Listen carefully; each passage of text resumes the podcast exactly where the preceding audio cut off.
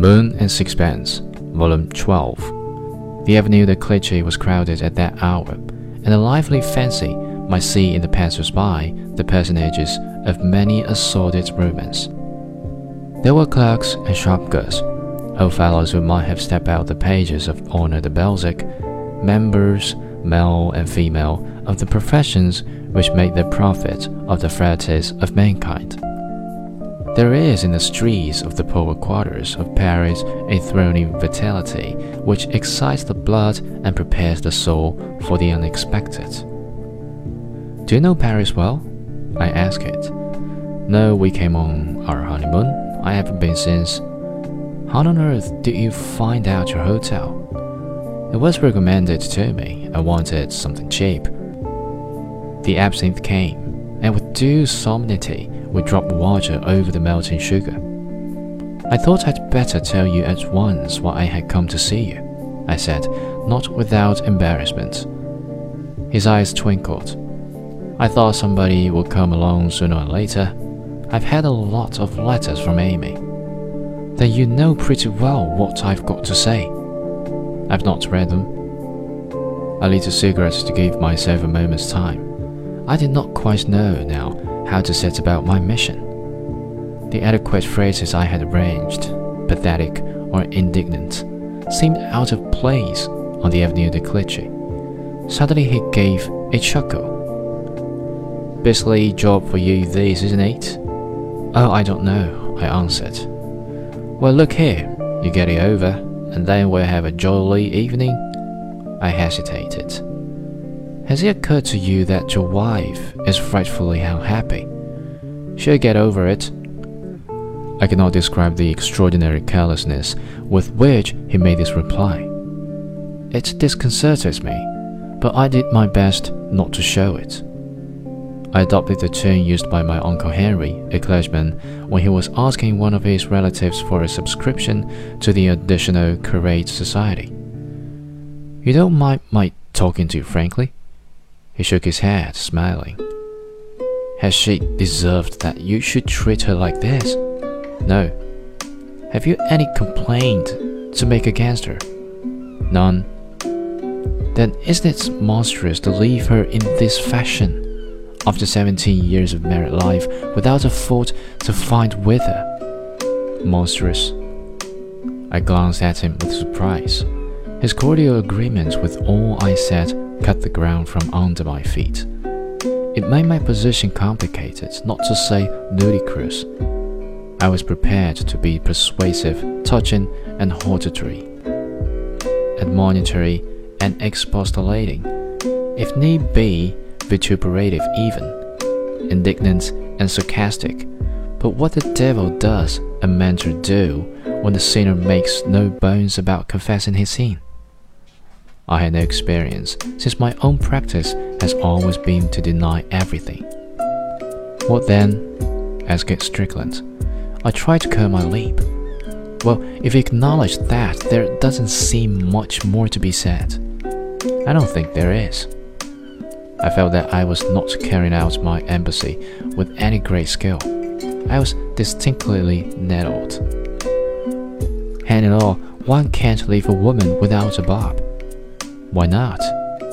How is she going to leave? I've supported her for 17 years. Why shouldn't she support herself for a change? She can't. Let her try. Of course, there were many things I might have answered to this. I might have spoken of the economic position of women, of the contract tacit and overt, which a man accepts by his marriage, and of much else, but I felt that there was only one point which really signified. Don't you care for her any more? Not a bit, he replied. The matter was immensely serious for all the parties concerned, but there was in the manner of his answer such a cheerful effrontery that I had to bite my lips in order not to laugh. I reminded myself that his behavior was abominable I worked myself up into a state of moral indignation. Damn it all, they're all your children to think of. They've never done you any harm. They didn't ask to be brought into the world. if you chuck everything like this, they'll be thrown on the streets. They've had a good many years of comfort. It's much more than the majority of children have. Besides, somebody will look after them. When it comes to the point, the MacAndrews will pay for their schooling. But aren't you fond of them? They are such awfully nice kids. Do you mean to say you don't want to have anything more to do with them? I liked them all right when they were kids, but now they've grown up, I haven't got any particular feeling for them. It's just inhuman.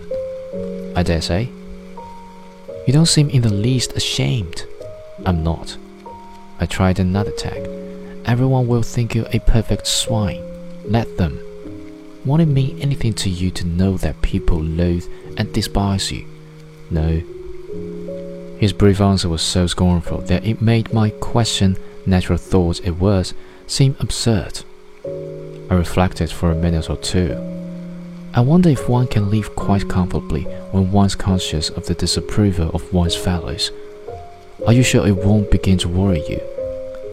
Everyone has some sort of conscience, and sooner or later it will find you out. Supposing your wife dead, won't you be tortured by remorse?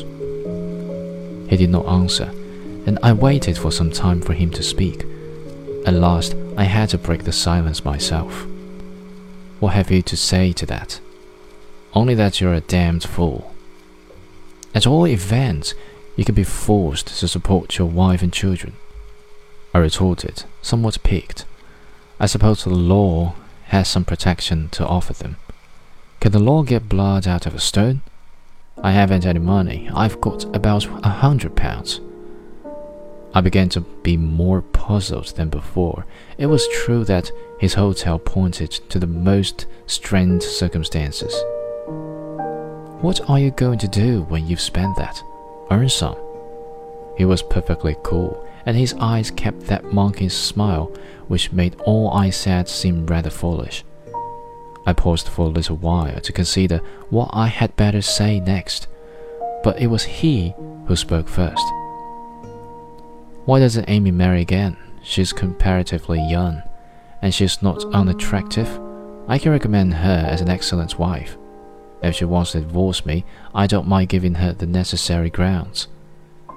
Now it's my turn to smile. He was very cunning, but it was evidently this that he was aiming at.